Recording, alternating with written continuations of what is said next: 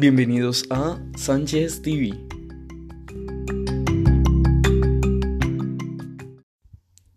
En esta ocasión hablaremos de la psicofisiología.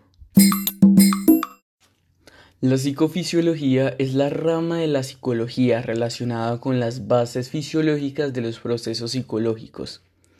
Es una disciplina de la psicobiología y el objetivo de estudio es el ser humano. El objetivo de la psicofisiología es el estudio de la conducta y los procesos que la organizan.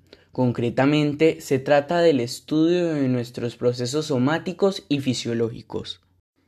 Desde su nacimiento en los últimos tercios del siglo XIX hasta nuestros días, su objeto de estudio se ha mantenido constante. Sin embargo, el avance tecnológico y la influencia de distintas corrientes de pensamiento han modulado la forma de abordar el estudio del cerebro en relación con la conducta.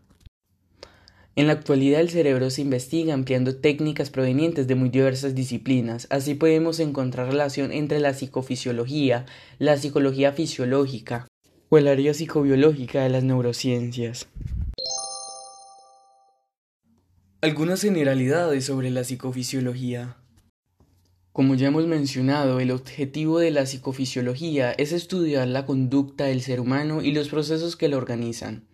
Para ello, esta disciplina se vale de algunas técnicas con las que se captan señales fisiológicas.